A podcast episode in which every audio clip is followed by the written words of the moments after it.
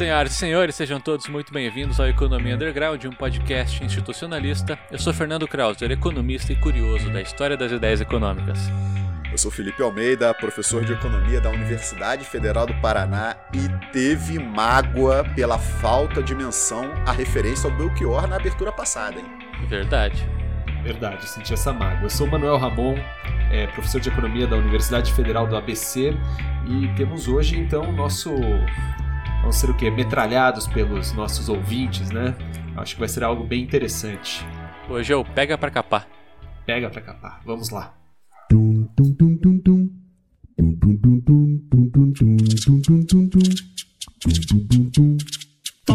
Você é chateado? É, fala que você tá chateado. Não, eu, eu me nego a falar sobre isso. Porque Ah, toda abertura eu faço, falo a mesmo, o mesmo jargão. Aí quando faço uma coisa diferente, eu trago o Belchior pra roda, extremamente relacionado com, com o nosso episódio, com os meus sentimentos como um rapaz latino-americano, e vocês simplesmente se negam a fazer comentários sobre isso. ah, não, mas é isso, coloque aqui, né? Porque ficar choramingando lá no grupo do WhatsApp não dá.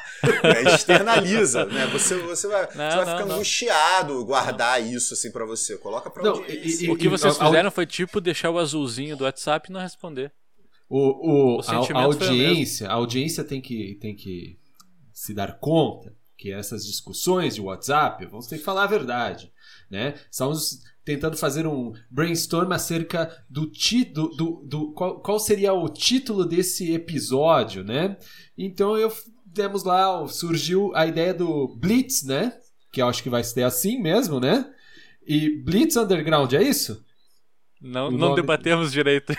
Não a gente debatemos- chegou vários nomes e decidimos porra nenhuma. Eu achei que a gente ia. Qual Eu achei que- que a gente tava desenvolvendo o Belchior e É. a gente foi mas, pro assim, nome ah, mas do, o do meu, ponto. É que meu ele quer fazer bullying com as minhas O referências. meu ponto Ah, é que Eu o tô vendo o ponto dele. ficou feliz com que, o, que surgiu o nome Blitz, né? Blitz. Aí eu falei, por que, que você tá feliz com o Blitz? Não, por Blitz, a banda, o Blitz lá É, dos anos 80. Evandro Mesquita. Evandro Mesquita. Eu falei, pô, Você não soube me cara, amar. você vai lá, gosta de Belchior, tá lá, faz a referência ao Be- Belchior e o Blitz.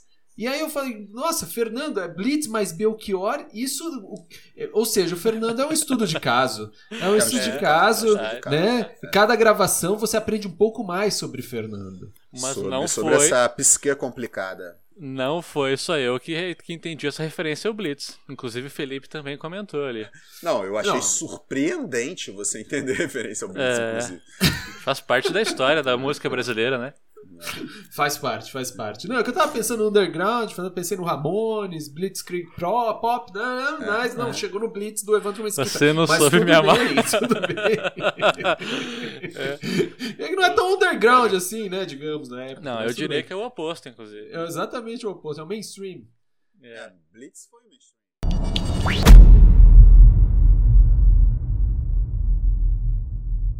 Vambora! Hoje é um episódio muito especial. Vocês vão concordar comigo, né? Porque hoje a gente tá totalmente. iniciando uma nova empreitada, basicamente, né? Sempre assim como iniciando vocês uma já devem ter percebido aí pelo título do episódio, hoje nós vamos ter o prazer de interagir com vocês, nossos caros ouvintes. Basicamente, desde o nosso primeiro episódio, a gente tem recebido comentários ou questões sobre aquilo que a gente falou, ou perguntando sobre o que, que a gente ainda vai falar. E basicamente visando incentivar essa participação e essa interação de vocês, hoje a gente vai fazer esse nosso primeiro programa de perguntas e respostas. Então, por favor, usem esse programa como um exemplo, como um incentivo para nos contatar, para tirar dúvida, para trocar ideia. Quanto mais a gente estreitar essa relação, melhor vai ficar. É, a gente, desde o início, né, nós queríamos né, que ter esse contato com, com, com as ouvintes, com os ouvintes, né? E a gente está fazendo um podcast, então nada mais justo né, que essa interação seja um episódio do, do podcast. Então, quando vocês fizerem pergunta, a gente vai responder no seguinte sentido: recebemos a sua pergunta, Isso. né, obrigado, e estará né, no próximo episódio de perguntas e respostas. Né? E nesse episódio nós né, responderemos a, a pergunta de vocês, as Perfeito. perguntas de vocês. É, até porque porque normalmente essas perguntas elas estão vindo num nível de complexidade bem, bem elevado. Então, se Crescente, a gente fosse responder digamos. por mensagem, seria textão atrás de textão, né? Então, por que não gravar um episódio respondendo a todas essas questões, né? Até porque, em alguma medida, acredito que algumas delas vão se complementar ou se sobrepor. Perfeito. E a nossa primeira questão é do nosso ouvinte, José Porfírio Pinto. Uh, basicamente, ele questiona se a economia institucional se aproxima de forma quase indissociável a alguns setores da sociologia. Né? Ou então a gente poderia entender essa questão como uh, quão íntima é essa relação entre economia institucional e sociologia. Quem se arrisca? Eu posso começar e eu tenho certeza que meus companheiros me auxiliarão, né? Mas a economia institucional tem uma relação é, indissociável com setores da sociologia por causa de sua por causa de sua origem, né? Por causa uhum. de sua uhum. origem. Na verdade, né, o ambiente acadêmico no qual surge a economia institucional, ele era extremamente plural. Ele não era um departamento, é, ele não era um ambiente disciplinar e as universidades não eram departamentalizadas como uhum. são hoje, uhum. né?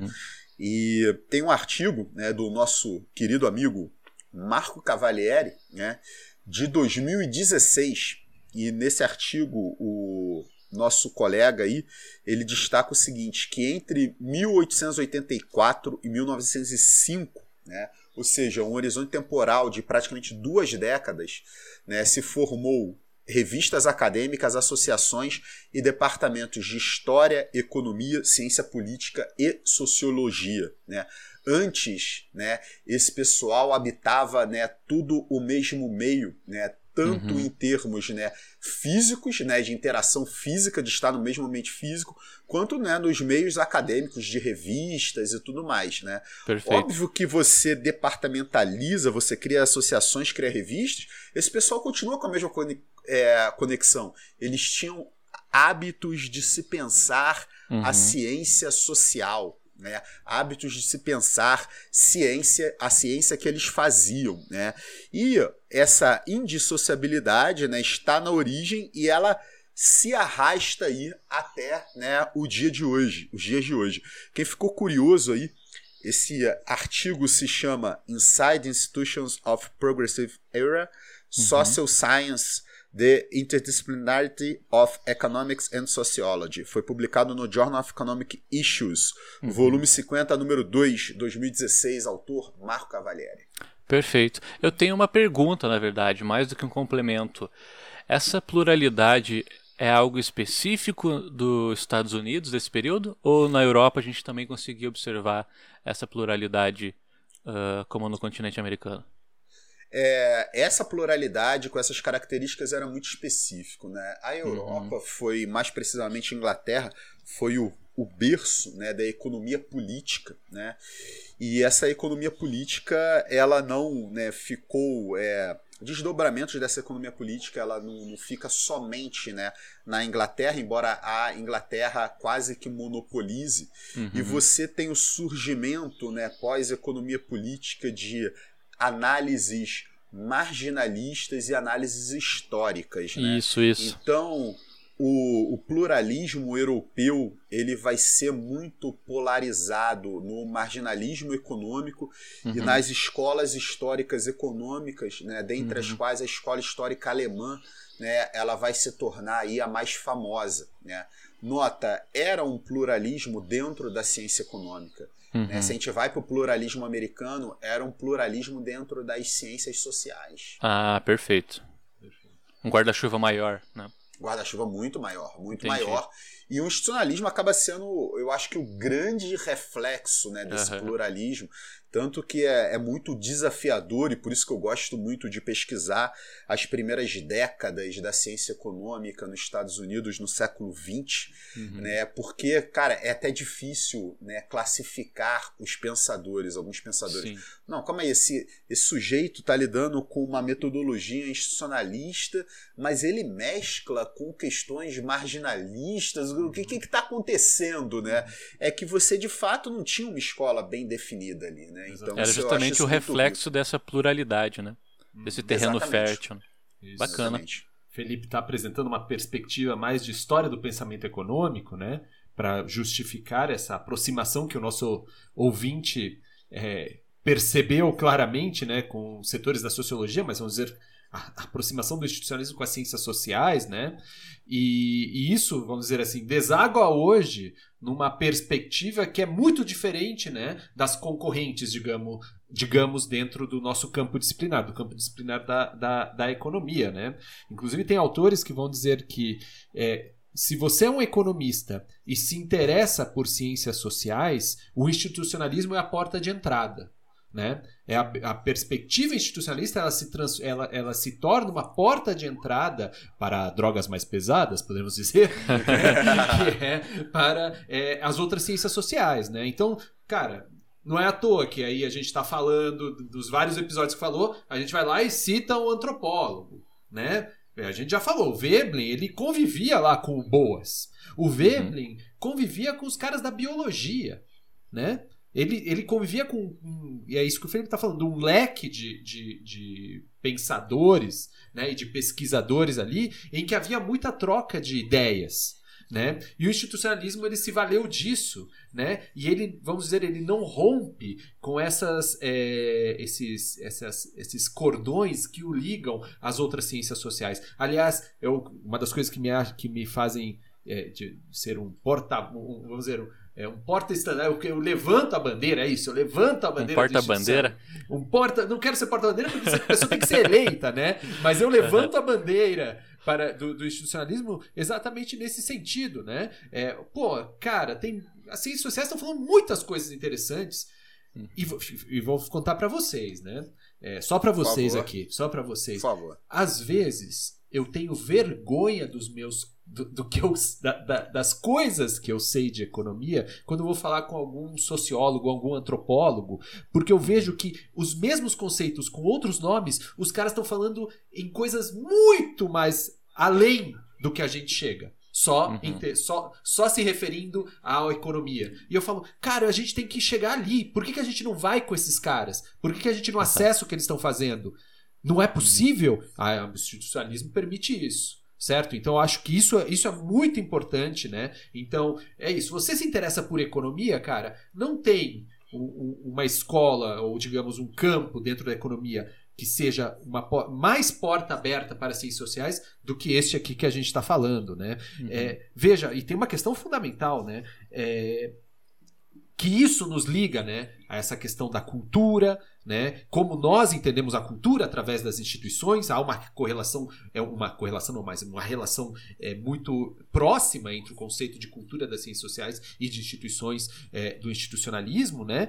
Que é simplesmente, cara, olha, a gente está tentando entender esses padrões culturais. É isso que a gente está tentando entender. O, a forma como as pessoas se correlacionam através de referências simbólicas, né? Que seriam padrões culturais. O institucionalismo se interessa por isso, né? Sendo que outras perspectivas elas têm como pedra fundadora o quê? O individualismo metodológico. Né? Então a gente está em outra, digamos, é, base teórica, certo? Base metodológica que é, é, muitos dos nossos colegas economistas estão, e estamos muito próximo do que os cientistas, cientistas sociais estão fazendo. Né? Então, é, o, o, José né, fez a pergunta e ele está pensando na sociologia, mas é na sociologia, é na ciência política, é na antropologia, certo? É, a, a, é, vamos dizer, temos essa porta de entrada para isso. Se você é um economista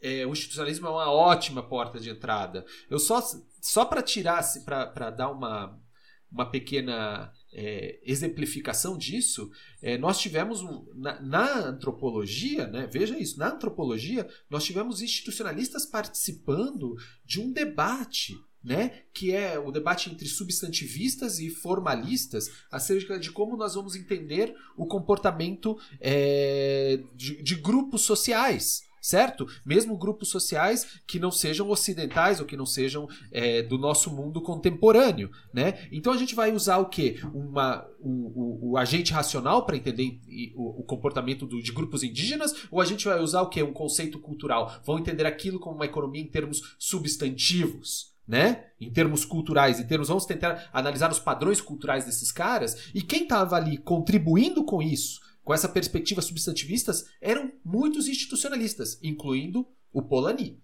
certo? Então veja, nós temos, os institucionalistas têm participação nessas discussões das ciências sociais acerca de qual método a gente vai usar, certo? E nós estamos sempre do lado desse método institucionalista, certo? E tentar entender esses padrões culturais. Esse é o nosso objeto.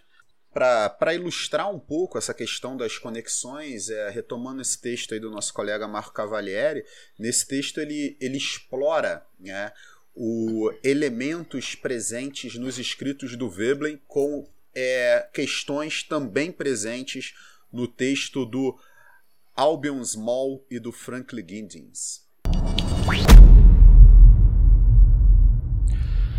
E a nossa segunda questão veio do ouvinte Yuri Munhoz. E a gente deu uma condensada nela aqui, mas acho que a gente conseguiu exprimir bem a, a dúvida por trás uh, do nosso querido Yuri.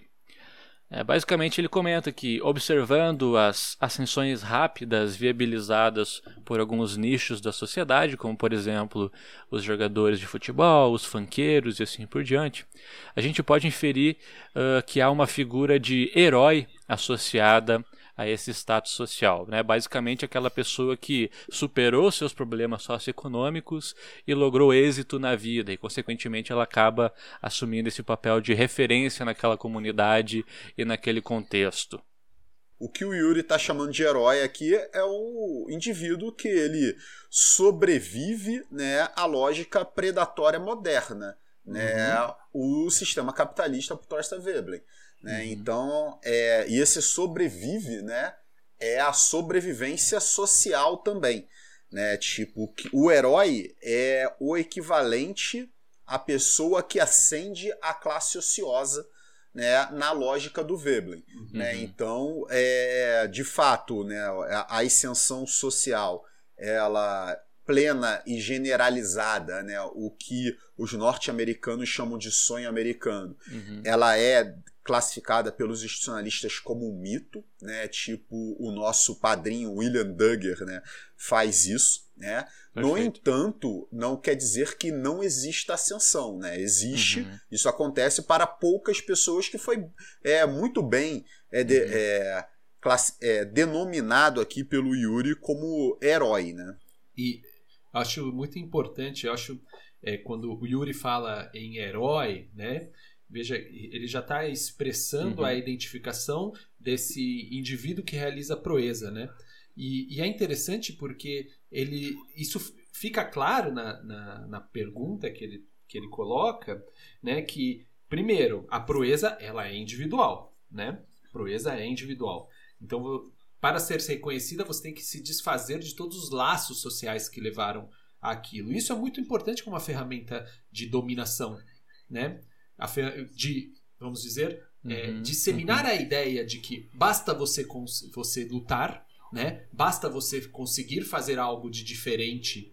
E algo de diferente não é só algo de diferente, algo de diferente e que seja sancionado pela lógica impessoal do mercado, uhum. né? Então, quando você fala funkeiros, né? Deve ter um monte de gente fazendo funk, um monte de gente fazendo funk. Com Agora, certeza. o funkeiro que ganha muito dinheiro por isso, ele ganhou muito dinheiro isso por quê? Bom, na nossa, na nossa lógica, ele fala, não, ele ganhou muito dinheiro porque ele se submeteu à lógica impessoal do mercado e o uhum. mercado selecionou ele. Ou seja, essa coisa que não é, não é ninguém, certo? As pessoas foram gostando, repassando a música e ele ficou rico por causa disso, certo? Então essa lógica de que você consegue ser demonstrar uma proeza, mas ela tem que ser, de alguma maneira, sancionada pelo mercado, pela lógica é, impessoal do mercado. E isso tem uma carga simbólica muito importante, porque ela reforça uhum. essa ideia né, de que basta querer, né? O, o, o sucesso Sim. está ali. Por quê? Porque todos esses caras, esses heróis,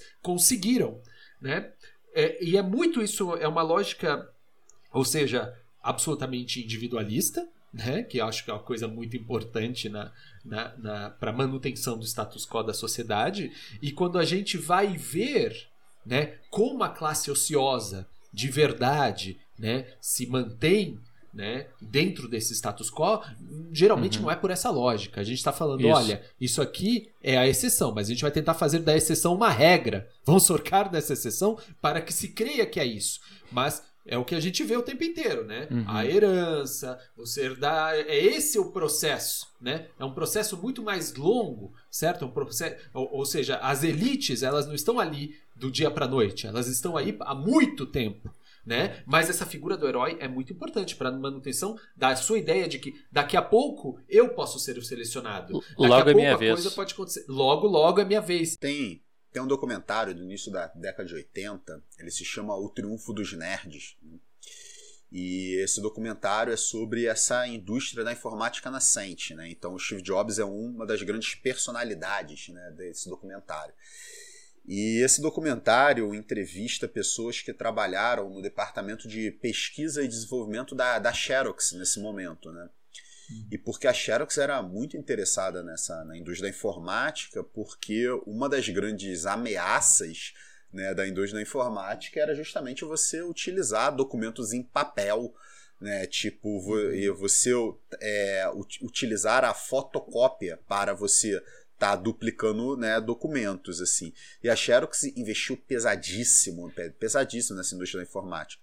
Foi no departamento de pesquisa e desenvolvimento da Xerox que é, se desenvolveu o protótipo do mouse e o protótipo do, do ícone né, dos programas que hoje a gente chama de aplicativo.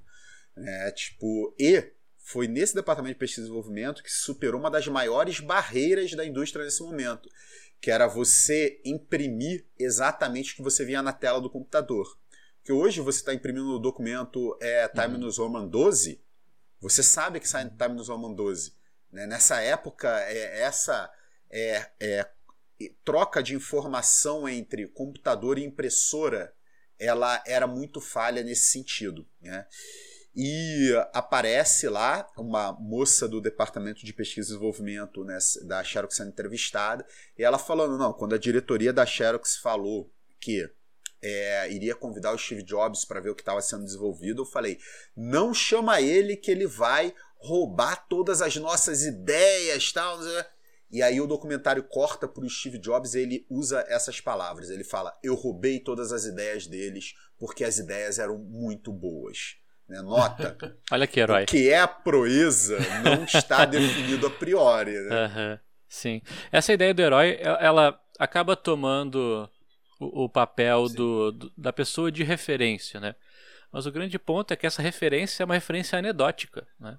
É uma pessoa a cada um milhão que vai lograr êxito, sendo jogador de futebol, uh, sendo um funkeiro, enfim, um artista. Essas profissões que normalmente a gente uh, vai direcionar a algum tipo de proeza ou uh, maestria excepcional, né? São aquelas, aquelas pequenas exceções que acabam ganhando proporção de referência, mas é justamente isso. Ela, não fica evidente que é uma pequena proporção Exatamente, das pessoas que conseguem. Alimenta, alimenta os nossos sonhos, né? Alimenta os sonhos. E, isso, isso mantém, Com vamos certeza, dizer, exato, grande é. parte das pessoas mantém, mantém elas é, na sua própria posição, né? É, justificando talvez a sua vida que não é tão boa, uhum. né? Eu acho muito interessante, é, é, é, vamos dizer, essa estrutura ideológica, como ela vai se formando para manter o status quo, né? Eu, quantas vezes eu já li em alguns uhum. lugares de pessoas dizendo que, olha, eu tentei cinco empresas, montei cinco empresas, foi na sexta, foi na sétima que deu certo, né? Dizendo assim, se você deu errado, uhum, porque uhum. você não está tentando o suficiente. Né? Não, a culpa sempre vai ser sua certo? E é muito importante, muito bom para um mundo em que, é, digamos, está muito bem estruturado as relações de poder, em que as pessoas digam, não, é realmente a culpa é minha, fui eu que falhei, né? E o, esse episódio a gente uhum. Vamos, vamos, daqui a pouco vamos ter um episódio sobre Commons, né? O, a daqui gente duas tem semanas. gravado. É, a gente tem gravado institucionalismo radical e Commons. Isso. É, então, é, não tem uma ordem definida, mas uhum. se a gente uhum. for na ordem que a gente gravou, Commons é daqui a duas semanas. Então, olha, daqui a alguma, algumas semanas, a gente vai ter um episódio sobre um outro institucionalista, que é o John Commons, e que ele vai começar a falar, por exemplo, sobre é, sindicalismo. Né? E aí a gente está vendo exatamente o oposto desse processo. Quer dizer, é, pessoal, olha, se cada um aqui quiser ser o, o, o, o, dono da empresa, ou quiser ter uma empresa, ou quiser ser o grande empresário porque ele quer demonstrar proeza, porque esse é o objetivo da vida, esse sonho, a vida real, a gente está sendo cada vez mais explorado. Certo? A vida de uhum. agora é da exploração. Será que talvez não é melhor a gente, de alguma maneira, se unir para ter algum poder de barganha? Né? Para fazer uma relação de barganha, de alguma maneira, justa? Né? Então veja, veja como esses sonhos têm por outra, por, por, pelo outro lado, existe a exploração por trás desses sonhos, né? Porque uhum. justifica a exploração, como o Velen está falando. Então isso justifica a exploração, essa mesmo essa figura do herói, né? É, do cara que realiza a proeza, do cara que por realizar proeza ele pode, vamos dizer assim, explorar o trabalho, né? Explorar o trabalhador. E o outro lado que é a vida real, que meu amigo, relação de barganha, certo? Então, essas duas coisas vão ficar mais claras ao longo do, do, do, nosso texto. Então, acho que o nosso ouvinte ele vai gostar. Nosso texto. Da, no nosso texto, não, do nosso. é, teve, teve um episódio é, que, o, que o Manuel Ramon tava, tava, ele tava falando o capítulo, não era é, capítulo? capítulo. é, capítulo. É, capítulo. Agora é nosso texto. Você tá, é. você, os seus hábitos de pensamento estão muito enraizados. Então, então. Então, o que, que eu estou fazendo é um gancho para o Yuri, que fez a questão, ficar é, atento para os próximos episódios, Uhum. É, porque a gente vai começar a falar um pouco também sobre isso, né? Ok, o cara, é, temos a lógica da proeza, né? Da inveja, né? De buscar realizar proeza, isso animando a nossa vida, mas temos a estrutura social que isso, na verdade, justifica a estrutura social. Mas e no mundo real? Como eu posso mudar a minha vida? Em que qual, quais são os limites? Qual, qual que é o espaço para mudar a minha vida? Ah, aí a gente vai conversar sobre isso. E agora a questão 3 da nossa ouvinte Maria Isabel. Ela comenta que, ouvindo os episódios até agora lançados, fico com a impressão de que todo comportamento humano é socialmente construído e que não há nenhuma predisposição animal nesse sentido. É essa a posição do institucionalismo? E eu acredito que a gente possa juntar aqui também a nossa questão 4 do ouvinte Pedro Mai, que é uma questão já um pouco mais uh, descontraída, digamos assim, né? Que o ser humano é o único mamífero que continua tomando leite mesmo depois do período de amamentação. O institucionalismo explica esse tipo de comportamento? Felipe, por que, que essas duas questões estão conectadas? Olha, é, eu vou responder a sua pergunta, mas antes disso queria né, passar a seguinte mensagem para nossa querida ouvinte, para nosso querido ouvinte. Existe um potencial muito grande do resto do episódio ser a gente só responder essas duas perguntas é. e a gente não conseguir chegar nas demais, assim. Não, é, vamos chegar, vamos chegar. Vamos lá. Vamos na verdade, lá. É, é, respondendo bem diretamente, né? É, o é, responder a Maria Isabel, né? Se a posição do, do institucionalismo é muito mais para um comportamento socializado. A gente pode afirmar que sim, uhum. né? E respondendo ao Pedro Mai, né? Se o institucionalismo explica, né? O, nós sermos os únicos mamíferos que continuam tomando leite, né? Pós, né? a fase de amamentação na mais terra infância. Também explica. Isso está associado ao nosso próprio processo de socialização e como a gente lida com os nossos impulsos internos ao comportamento. Né? Por isso que essas é, perguntas se conectam. Né? É, bom, é, se a gente partir da perspectiva vebleniana, né, que por enquanto é a única perspectiva institucional que a gente explorou com profundidade aqui no nosso podcast, eu digo isso, pessoal, porque né, o Paul Dale Bush, que foi tão citado aí nas últimas semanas, ele é um vebleniano, né? Tipo, é, o, não, não por falar perspectiva vebleniana, eu não estou querendo dizer somente né, o nosso, os nossos episódios sobre teoria da classe ociosa ou o nosso primeiro episódio. Uhum. Nessa perspectiva, é, o impulso que vem de dentro do organismo ele é denominado como um tropismo. Né? Esse é o termo mais comum, embora não único, utilizado né, pelo Veblen para definir né, aquele impulso interno ao comportamento. Uhum. É por causa de um tropismo que, por exemplo, quando a gente escuta um barulho muito alto, a gente tende a se proteger. Né? Uhum. Tipo, nota, é um reflexo, né? é uma ação né, que você adota né, sem pensar. No entanto, no entanto, né, tipo, não é o único comportamento que você adota sem pensar.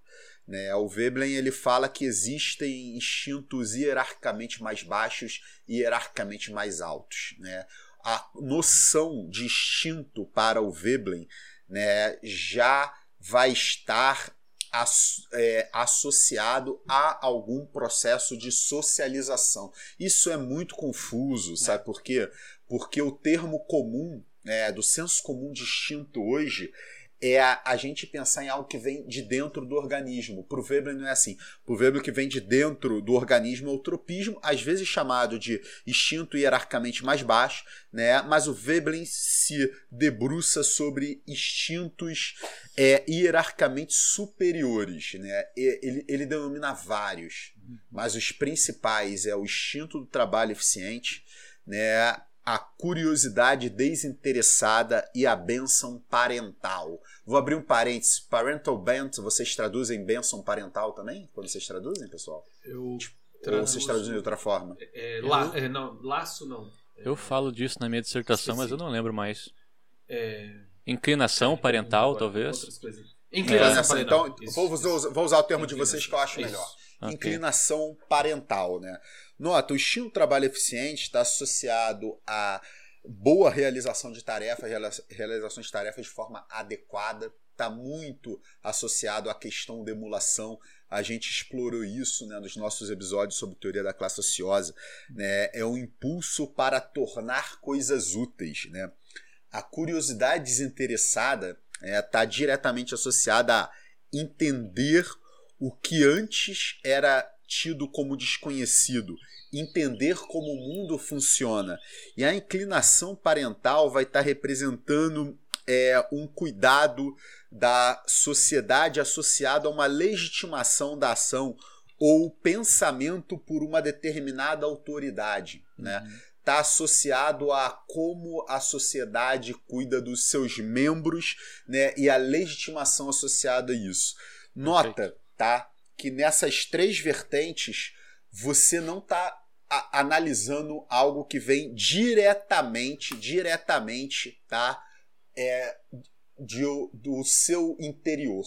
Uhum. Nota que é, o instinto de trabalho eficiente tem a ver com a realização de tarefas no mundo exterior e como essas tarefas são julgadas. Né? A curiosidade desinteressada tem a ver com entender o mundo exterior. Né? E a bênção parental ou inclinação parental está associada à legitimação externa, a legitimação né, dos indivíduos presentes aí na sociedade. Né? Eu tenho uma interpretação muito pessoal minha que os instintos para o Veblen são hábitos de pensamento profundamente enraizados na tomada de decisão. Né? Tipo, eles são tão enraizados que eles são colocados em prática como se fosse um instinto. Né? Uhum. Né? Agora, é, Ramon, eu, eu posso citar William James ou deixo para você? Alguém, alguém segura. Não, Posso chama a Magda. Chama não, Magda. Vai, vai, com tudo, vai com então tudo. vamos lá, vamos, vamos lá. Vamos. É, vamos eu, eu, gostaria de lembrar que o nosso primeiro episódio foi regravado porque a gente é. começou a falar de William James e a gente não conseguiu parar, né? É. Tipo, não, eu vou me é, controlar tipo, também. Vai. William e... James. O William James, ele. É, ele lida com um conceito chamado de apropriação, né?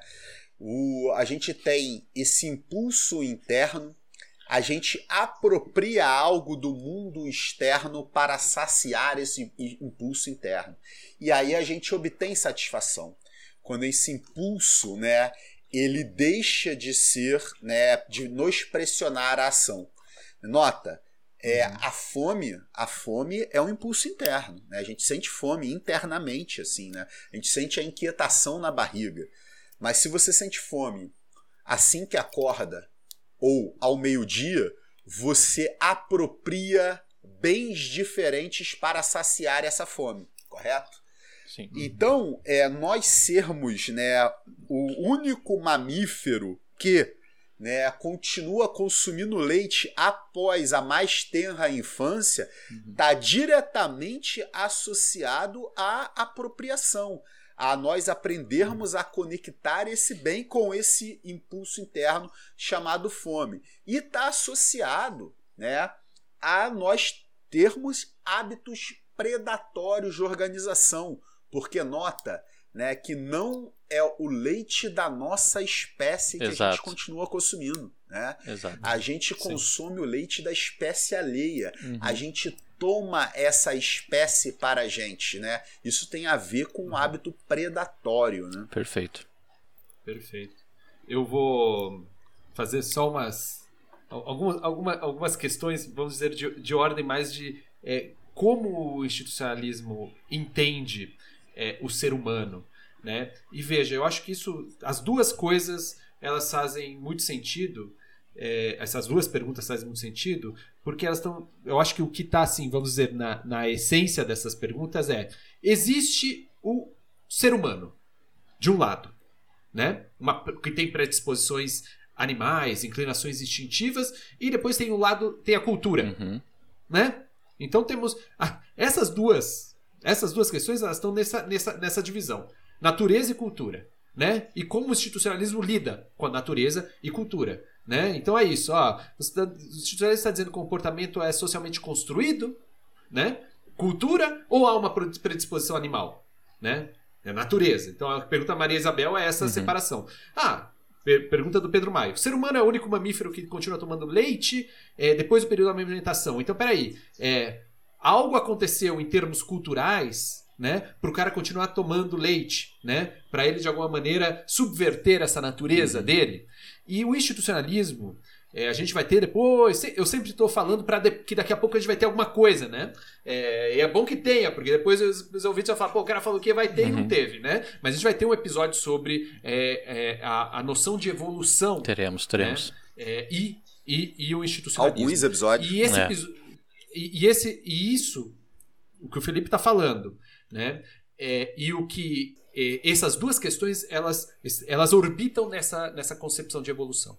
E o que, que eu acho que a gente tem que falar aqui? Por exemplo, é, o, o Felipe está falando, olha, o Weber está falando que nós temos tropismos, né? essa reação né? quase irracional né? É, é, a estímulos externos, né? que é o que nós aqui, que não somos os não institucionalistas, vão chamar de instinto. E o instinto do Veblen é outra coisa, esse hábito de comportamento que está mais, vamos dizer, é, na, no, no, no, no no submundo, na, na, na, nossa consciência mais é, profunda.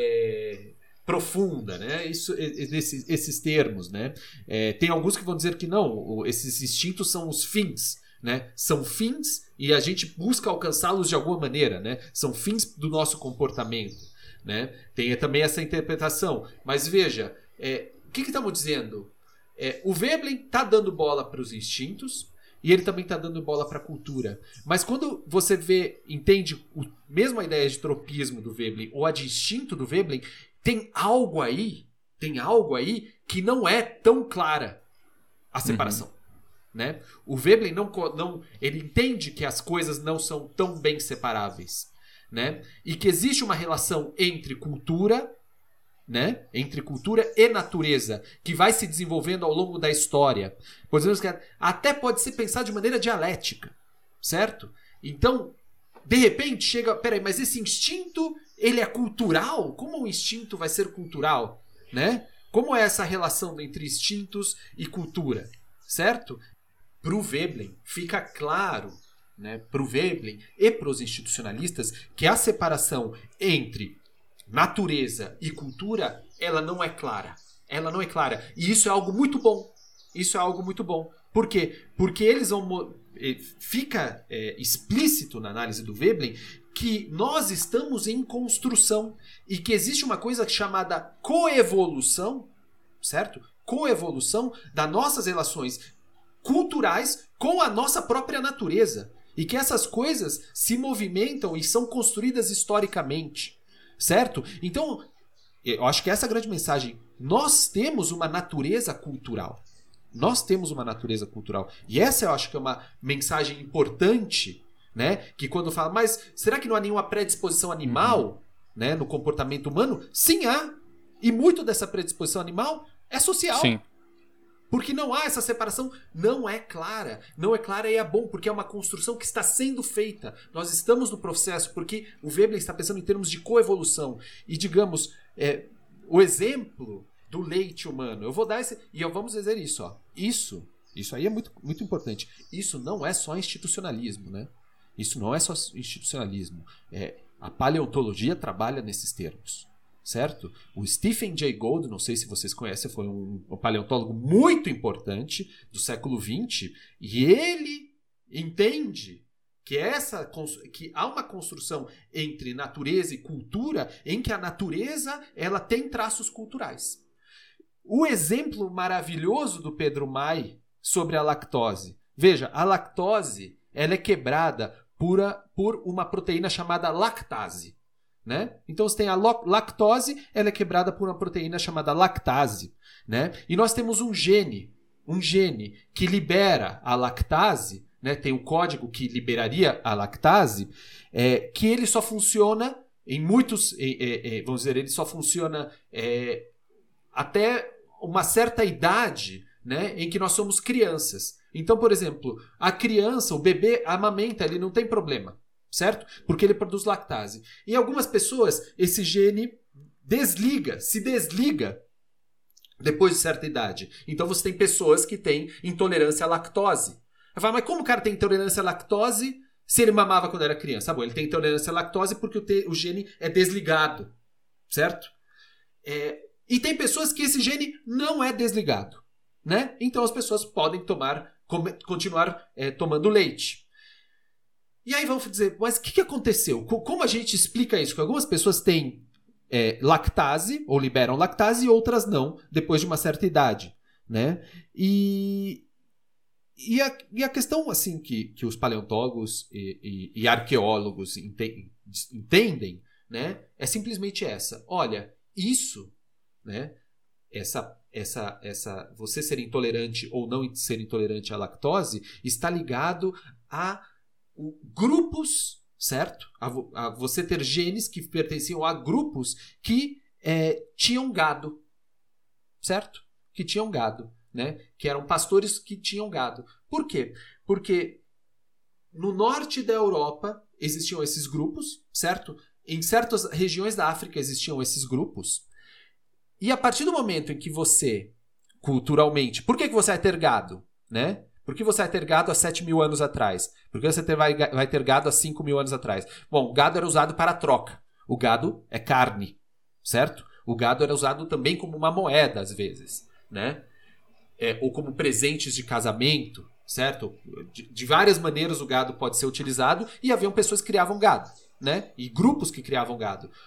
O que, que acontece? O que, que, que esses caras estão dizendo? Olha, chega um momento em que você pode ter secas, você pode ter tido secas, certo? Você pode ter é, mesmo, mesmo a qualidade daquele, daquele leite pode ser boa para você ter nutrientes, certo? Então, se Vamos pensar nisso. Em termos. É, é, em mutações aleatórias.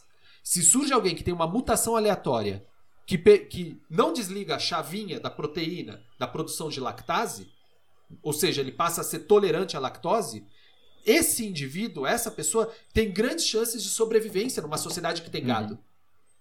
Certo? Porque tem uma seca, você tem uma seca, o que, que esse cara vai fazer? Ele vai poder tomar leite, os outros talvez não certo? Esse cara vai ter mais energia que os outros. E aí você tem uma seleção natural atuando dentro dos grupos que possuem gado, mas não é um gado para leite, é um gado para outras coisas, né? Que vai selecionando pessoas que têm tolerância à lactose. Certo? Então os grupos, veja, uma questão cultural que é ter gado, certo? Isso é cultural, acaba tendo uma sobreposição em algo que é a natureza humana. Você ter lactase ou não, produzir lactase ou não. Isso, de alguma maneira, condiciona a nossa natureza.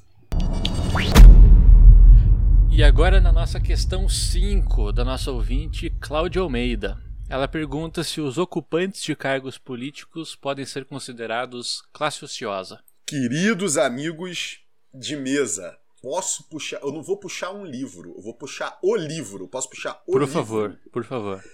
Teoria da Sim, classe senhor. ociosa Esse do é nosso hum. queridíssimo Tosta Veblen, né? É, é, teve várias, mas várias edições, né? Como o Fernando destacou lá no nosso episódio uhum. sobre teoria da classe ociosa. É, mas em geral, em geral, tá? Dependendo da diagramação, isso tá na página 1 ou 2 do capítulo introdutório do Teoria da Classe Ociosa, tá? Perfeito. Nesse livro, o Veblen vai destacar que a classe ociosa é originalmente composta por nobres e religiosos e mais tarde se torna composta por pessoas ligadas ao governo, à religião, aos esportes e ao exército, né? Isso é a perspectiva do Veblen no seu capítulo introdutório. Então, de acordo com Veblen, sim, políticos fazem parte da classe ociosa. Inclusive, cotidianamente, ainda hoje, a gente consegue observar os fenômenos familiares na política, né? A política se tornar basicamente um, um braço da dinastia de determinada família, de determinada região, e isso é um elemento muito claro da classe ociosa, né? Você ter essa essa abordagem da proeza política, digamos assim, no sangue da família, né? Os representantes daquele Exatamente. estado, os representantes daquela religião, né? E, em geral, o poder econômico, o poder político, eles andam lado a lado, né? Perfeito, exatamente. Não, exatamente, exatamente. E especialmente no Brasil. Eu acho muito interessante isso. É, essa passagem né, dos cargos de pai para filho, né? É, é, muito, é muito interessante, mas é esse, isso que vocês estão falando, né? essa relação entre a política, o poder econômico, ou seja, é uma classe ociosa que está muito ligada às outras classes ociosas e elas formam esse, vamos dizer, amálgama, existe um amálgama aí que é esse poder né, esse poder, né, essa possibilidade de é, é, exploração, né, que a gente estava falando que esses que, que, que, essas pessoas têm, né, essa lógica predatória uhum. encarnada nesse, nessa, nessas, nesses sujeitos. E eu acho muito curioso. Eu não sei se vocês viram, né, mas eu vou, vou levantar de novo esse negócio porque é, vocês viram, porque eu recebi de vocês, então vocês viram, vocês que papo me mandaram esse negócio no WhatsApp. É. É, é, uma briga. Foi uma briga, aconteceu essa semana, uma briga num restaurante fino. Uhum dos jardins ou algum lugar em São Paulo de gente muito rica, muito uhum. rica, né? E, e aí eu achei, eu acho muito curioso, sabe? Porque é, não sei se as pessoas sabem, eu não sei depois como faz para as pessoas acessarem o vídeo, porque eu não sei o endereço do vídeo, eu não sei onde, como o, se chama o, o vídeo. O Fernando vai colocar né? na, na, descrição desse episódio do podcast, ele coloca aí o Coloco. link do vídeo. Estará ali. É. Aí, qual que é o lance, cara? É, um, é a briga entre Classe, na, briga na, na, classe ociosa. Como a classe ociosa briga, certo? E é uma briga emulativa. É. Para mim, aquilo é um exemplo claro do Veblen. É um competindo com o outro para ver quem tem mais poder. Só que os caras são tão podres de rico que você tem uma BMW, eu tenho uma Mercedes, e aí? Ou você tem uma Ferrari, eu tenho um Porsche, uhum. e daí? Então a briga começa do cara dizendo, é, seu moleque, e a outro fala, eu sou médico. e a multidão, CRM, CRM. E a multidão começa CRM, né? CRM. E, e aí eu falo, bom, ser médico te coloca num extrato social superior ao quem não é médico, né? E, e aí o outro fala, ah, você é médico nada. E aí fala, e aí o sujeito, por isso eu acho que cabe muito bem nessa pergunta, fala: Eu não quero saber. Em vez de falar, eu vou ligar para a polícia, ele fala: Eu vou ligar para o meu é. delegado. né? Tipo, ele tem o delegado dele, né? Ou seja, eu, estou, eu sou superior, eu tenho mais poder que você, porque não só eu, eu não posso não ser médico, mas eu tenho o meu delegado, né? Isso tudo tá no vídeo. E sabe o que é melhor? E aí, ele assim, fala assim para esse uh, delegado dele, né? Eu quero uma viatura aqui. Aí fica um silêncio ali. Alô, Alô! O delegado dele aparentemente não é tão dele assim, né? Porque desligou na cara dele. Ou, é, provavelmente, cara. E aí, mas aí tem o outro cara que ele tá brigando que fala: Ah, é, seu delegado? Pergunta se ele conhece o fulano de tal, que é o meu é. tio. né? Então, tipo, é uma disputa, uma tensão que existe entre esses indivíduos, mas é uma disputa em termos de ranqueamento. E onde a questão econômica não é tão relevante quanto esses laços, né? De poder. De poder. Né? E a política está nisso. Eu não sei se eu não sei se o vídeo inteiro, mas se alguém levanta a bandeira, ah, eu sou amigo do político tal, vou ligar pro tal, vou ligar pro, pro deputado, é. vou ligar pro senador. Aí é uma sabe? mistura Porque de tá super trunfo com truco, né? Aí quem tem a, a melhor carta exatamente, ganha. Exatamente, né? Sabe, é exatamente. Sabe aonde você pode ter seu próprio delegado? no, Onde? no Robocop. Mas vamos deixar isso pra lá, porque já deu muita polêmica. Ai, ai. Maravilha. Beleza? Vamos para nossa questão 6. Questão 6 é do ouvinte André Cazu. É assim que pronuncia?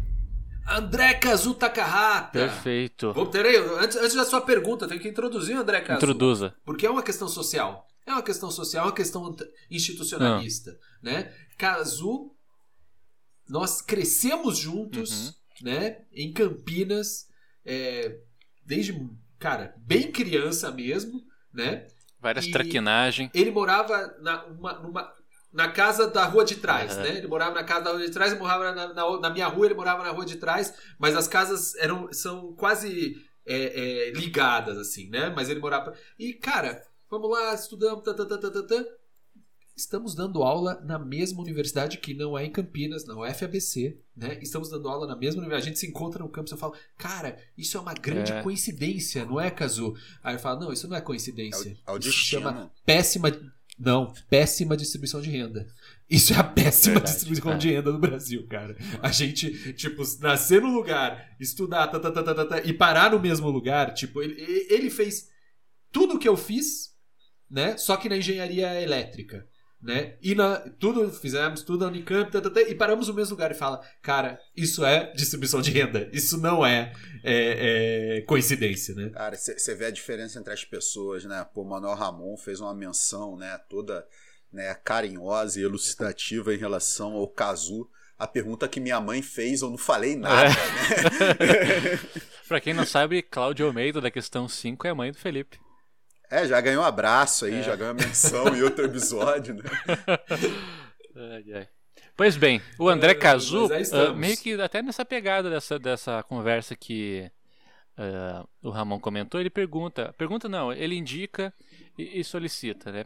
Gostaria que, se possível, vocês assistissem o documentário Os Pobres Vão à Praia e trouxessem comentários à luz da economia institucional. Estou traumatizado Cara, até o momento. É, é, Eu então, também. é, ela pergunta essa, essa per- não é uma pergunta, né? É- ele apresenta uma demanda, né? É. Tipo, olha, comentem o, o vídeo. É, esse vídeo o Fernando vai pôr na, na descrição lá também. Também. Uhum. É, mas é muito é inquietador, né? Porque dá para fazer a leitura institucionalista, né? Cara, mas é terrível esse, esse vídeo, É. né? E, e assim, e, é, vem de um documentário é, antigo, né? Que foi ao ar de, de 89 a 96, o É. documento especial, é um episódio, documento É- especial. É uma reportagem estendida, basicamente, né? É. Tem uns 30 É, minutos. eu- então, é, eu tenho a impressão, Fernando, que era um, um programa periódico, Uhum. né? E que a gente o assiste sem a interrupção comercial, né? É, Ele era é, da é. TV aberta, tinha interrupção comercial. E no, Exatamente. Cara, e assim, é... e o, o, o documentário tem noção que vai sair uma merda ali, porque eles colocam a legenda, Uhum. né? Cenas de preconceito explícito, tal. Uhum. eles avisam, eles falam: Sim. olha, isso que essa Isso. pessoa tá falando é a merda sem tamanho. Uhum. né? Eles avisam, Exatamente. assim, né? Então, se. É, assim, um, um breve comentário, assim, né? É o. É o, o vídeo como um todo, ele meio que ilustra um dia de um final de semana Uhum. né, de pessoas que moram no subúrbio do Rio de Janeiro e estão indo à praia, né? Então é, é a dificuldade de se chegar na praia e de se sair da praia, né? Por uma questão, né? O transporte transporte ponto no Rio de Janeiro é uma droga, não é só Uhum. transporte público, né? Transporte privado também, né? Porque você tem um problema, né? De é, de aglomeração urbana né, no, no Rio de Janeiro, então são muitos carros na rua e é muito trânsito, né? E o, o transporte de ônibus ele é muito desorganizado, né? Agora tem pouquíssimo tempo se instituiu é, faixa pró, é, própria, né, para Uhum. os ônibus. Você também o, o metrô né, tem, tem poucas linhas, então o metrô ele anda muito em linha reta, Uhum. né? Tipo, então, na verdade, você tem o metrô muito cheio, né? Então você tem um problema ali de, de, de, é, transporte de pessoas no Rio de Janeiro, né? E, obviamente, né, as pessoas né, mais bem abastadas moram nas melhores regiões, né, o pessoal que mora no subúrbio tem que pegar trem e ônibus né, para ir à praia, como é ilustrado, e é ilustrado no, no documentário né, que, assim, olha, o trem tranquilo, o problema é que o ônibus aglomera muita gente, né, para ir para praia. E, cara, você vê coisas nesse ônibus de pessoas correndo risco de vida, Sim. né, para ir para praia. Pendurado né, pelo lado de fora. Pendurado. É. E às vezes as pessoas vão, nessa época, né, as pessoas elas iam em cima do ônibus às vezes, cara. Então você Isso. chegou a ter é, casos de fatalidades, né, uhum. de pessoas indo na praia, né, tipo de cair do ônibus, né, de vir a óbito, né, uma coisa é muito trágica, né. E isso é um, é um problema, é um problema socioeconômico grave, gravíssimo, né? E, mas o, eu tenho a impressão que o Cazu, né, ele estava demandando aí que a gente comentasse né, a reação do pessoal da zona sul do Rio de Janeiro em relação né, ao pessoal do subúrbio ir à, ir à praia, né? Uhum. Porque esse pessoal claramente, né, por morar perto da praia, eles se sentem donos, uhum. né? Isso eu tô falando documentário, tá, Sim. pessoal? Não tô falando pessoal que, que mora na Zona Sul hoje, eu tô falando das pessoas entrevistadas no documentário. Com certeza tem pessoas que não dividem essa opinião, que moravam na Zona Sul na época do documentário, que moram na Zona Sul hoje ou que vão vir a morar no futuro, né? Tipo, inclusive, conheço pessoas que moram na. Eu sou natural do Rio de Janeiro, né? Uhum. Eu conheço pessoas que moram na Zona Sul do Rio de Janeiro e que não dividem né, essas opiniões, inclusive que repugnam essas opiniões, mas é que as, essas pessoas claramente se sentiam donas da praia né? Olha, a praia está no meu bairro, a praia é minha. Uhum. Esse pessoal não deveria vir aqui. Claramente é isso que é colocado.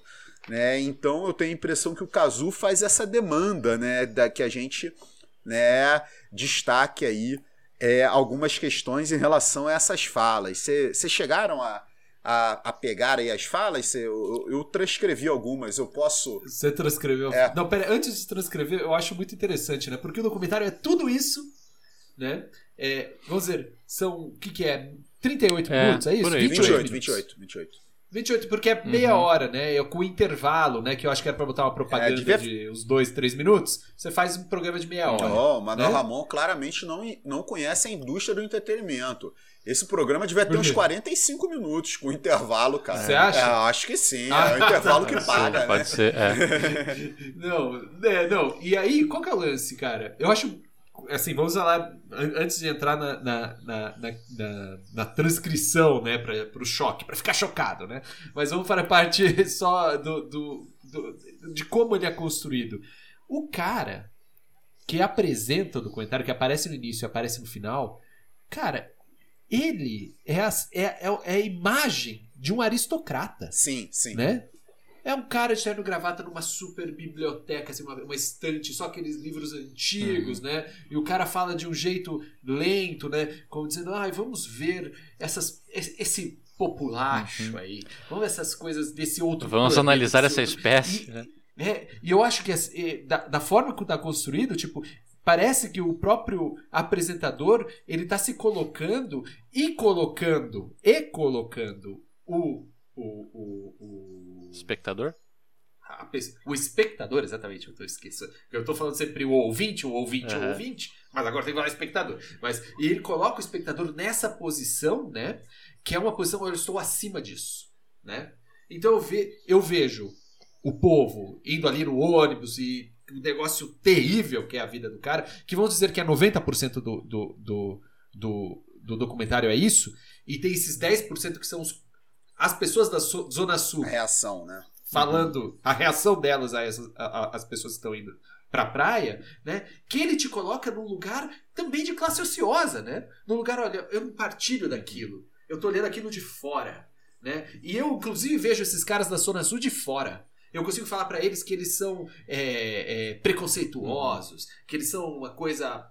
que o que eles estão falando é um grande absurdo, né? Mas eu acho que é interessante como o próprio documentário ele assume a linguagem né, é, é, discriminatória, né, a, contra essas pessoas, porque eu acho que o documentário ele, ele, ele mostra é, esse, esse, essas pessoas indo para a praia, né, é, o, o, esforço que é ir para a praia, mas também vai mostrar, tipo, ah, como é um negócio muito, vamos dizer, é mesmo chocante, uhum. né? Ir pra praia, a, a, tem muitas pessoas fazendo coisas muito diferentes, né? É, e, e, não é saudável, né? Não sei, tem uma hora que a própria pessoa que eles vão acompanhando, que é uma senhora, o que, que ela fala? É uma bagunça isso aqui. Ela fala uma coisa assim, que ela olha pra câmera e fala é, é, é desoneado, não lembro que a palavra que ela fala, mas ela, ela mesma admite, nossa, isso aqui é um negócio de outro planeta que acontece aqui no ônibus, né? E, e aí vem a parte dos nossos, é, vamos dizer, os entrevistados da Zona Sul, que eu acho que é... Se o ouvinte quiser só ver isso, é, na, na, internet tem só tem, o trecho. Tem, tem né? os cortes. Que é, uma coisa só. Que, que, é incrível, né? Mas vamos lá, vamos então, lá. Vou, a primeira moça que aparece, tá? é, abre aspas aí, por favor. Não pode tirar o pessoal do Meyer, do Mangue, para ir à praia em Copacabana. Eu não posso conviver com pessoa que não tem um mínimo de educação. Essa moça também fala que tem que se cobrar entrada, né? Abre aspas novamente, tá? É, Copacabana e Ipanema tem que cobrar mais caro.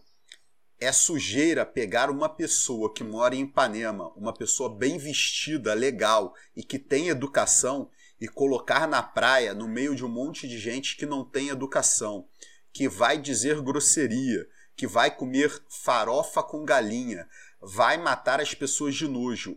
É um horror, tá? Nossa. Essa as mesma pessoas vão morrer é, de coisa nojo. de rico morrer de nojo. É. Essa essa mesma moça, tá? Ela também falou que o pessoal vai à praia é, final de semana, que o pessoal que vai para final de semana é, abre aspas, uma gente mal educada, suja, que você olha para a cara e tem vontade de fugir. Eu tenho horror de olhar para é, essas pessoas e sacar que são do mesmo país que eu, que são brasileiros. Um horror. Credo. Não são brasileiros, não, cara. São sub-raça.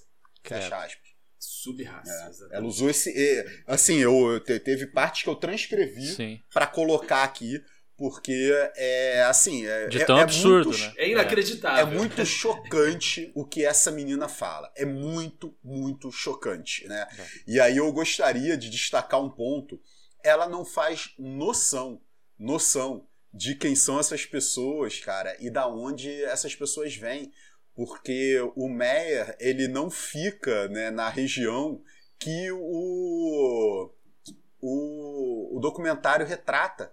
Né? O documentário retrata uhum. pessoas que estão muito mais distantes da zona sul do que o do Meyer. Uhum. Para o Meyer, para você ir para a pra praia na, na zona sul do Rio de Janeiro, você não precisa, você não, você não pegaria trem para fazer isso, uhum. né? Você pegaria uhum. ônibus, é, dois ônibus, talvez, muito provavelmente, né? Uhum. Mas assim, ela, a, a, noção que ela tem de distância da zona uhum. sul é o Meia. O Meia é um bairro da zona norte que não está tão distante assim da zona sul. Mas nota, o mundo dela é, é tão a zona sul, é, é, é tanto a, a, aquele micro espaço que ela ocupa, né? Cara, que olha só ela simplesmente, né, vira e o bairro que vem na, da Zona Norte na cabeça dela, ela vira e fala. Uhum. Cara, é, é, assim, falar que aquelas pessoas não são do mesmo país, que aquelas pessoas são uma sub-raça. Sub cara, isso é um nível de preconceito, cara, inaceitável, inaceitável. Sim. Tanto que esse senhor cheio de pompa, que é o apresentador, o programa dele tem que colocar legenda, uhum. cena de preconceito explícito, sabe?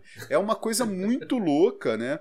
Que tem, tem a ver aí com a questão, né, que a gente discutiu no, no, num dos episódios aí de, de mudança institucional, se eu não me engano, é que é o segundo, que é sobre a questão do Rolando Lero, Tijorola aí no, no título, é que a gente dá uns títulos, né, tão né, acessíveis, excêntricos é. que a gente não se lembra do é. próprio título, uhum. que a gente coloca, né? O preconceito é um elemento só cerimonial, ele só prejudica, né, a nossa sociedade, né? Prejudica a nossa Sim. organização social, prejudica a nossa economia, né? E o ponto dessa menina aqui é um ponto somente preconceituoso, ela está discriminando as pessoas porque moram né, na mesma cidade que ela, mas moram muito mais distantes da praia que ela, e ela simplesmente fala: não, esse pessoal não é no mesmo país que eu não. Uhum. Não, e, e, mas tem essa questão, né, de dizer é, a praia é um valor ali dentro de gente de uma certa classe social. Isso, né? isso. Ir à praia é. Então, quando alguém que não faz parte dessa classe social vai à praia, você desvaloriza esse seu ativo, isso que te Mais distancia. uma vez Exatamente. prejudica a Porque- emulação ah, de alguém, exatamente. né? Ó, o, Prejudica. que- Quem que eu sou? Vou ter que ir na praia em Miami agora. As outras falas, as outras falas ilustram isso. Tem uma outra mocinha que fala o seguinte: abre aspas, não é pedágio que irá resolver a situação. Tem que dar um meio de divertimento para elas não irem à praia. Fecha aspas. Uhum. Né? Um rapaz, Exatamente. abre aspas, é, não, sou, é, não sou contra pobre nem nada. Mas eu venho para a praia do PP porque aqui eu estou junto com os meus. Uma terceira Isso. moça, abre aspas, frango assado, que horror. É, tem que ser uma coisa radical, uma coisa que agrida bastante para é, alguém. Ela não falou alguém, tá? Mas eu troquei o Uhum. termo porque o termo era muito preconceituoso, eu não quis repetir Uhum. aqui, tá? Para alguém tomar uma atitude, para ver que a coisa está incomodando mesmo. Es- Os caras estão entendendo que é uma invasão, Uhum. né? Num espaço de emulação que eles estão compartilhando e que isso os fragiliza, né? E eles não têm mais esse espaço, eles não têm mais essa coisa que os distingue, que é a praia, é morar perto da praia, é usufruir da praia, Perfeito. né? E isso é uma questão muito, é, vamos dizer, é, é, dolorosa para essas pessoas, né? Eu não sei que o Fe- Felipe vai falar mais alguma coisa, porque depois a gente poderia falar, por exemplo, do rolezinho, andar de avião, quando o pobre Ah, começa a é. andar de avião, que é a mesma Era coisa. esses paralelos que eu ia fazer, que foi o exemplo que a gente Perfeito. explorou né, num dos nossos episódios, que é o aeroporto rodoviário. É o mesmo princípio, né? É a, é a pessoa sentir que aquele espaço é o espaço da classe social dela. Ela se sente menos quando a outra classe social está presente naquele espaço.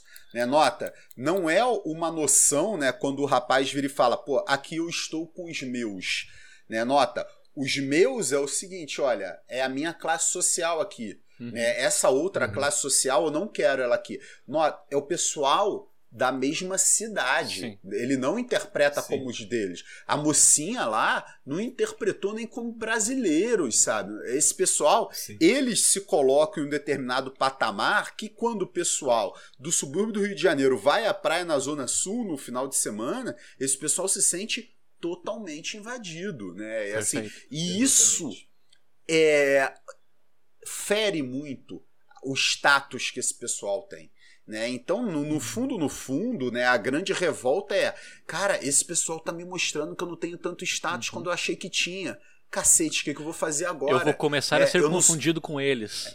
É, exatamente, É. exatamente. Né, olha, eu tô no Exatamente. meio dessa dolorido, galera. É. Eu sou mais um no meio dessa galera. Aham. Essa galera que eu desprezo, essa galera que eu discrimino. Né? Essa pessoa se sente mal com isso, né? Isso é um princípio.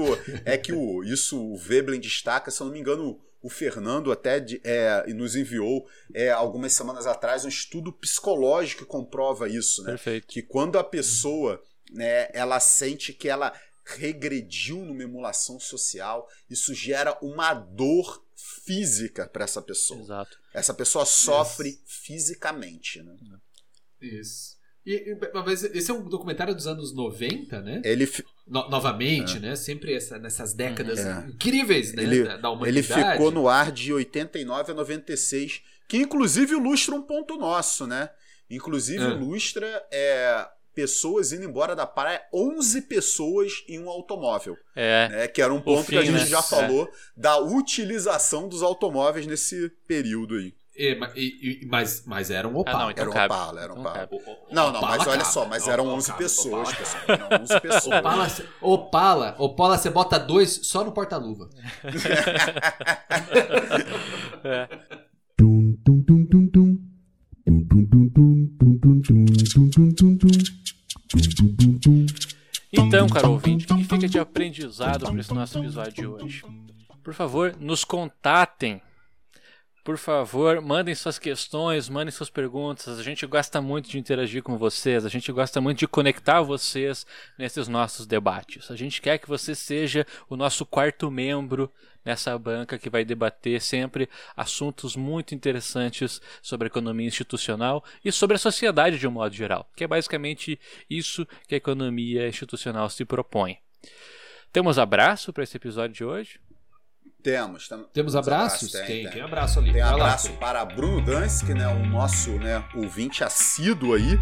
E também abraço para Denilson Beal e Lauri Sar- Sardana. Né, eu acredito que seja assim que se pronuncia o sobrenome da Lauri.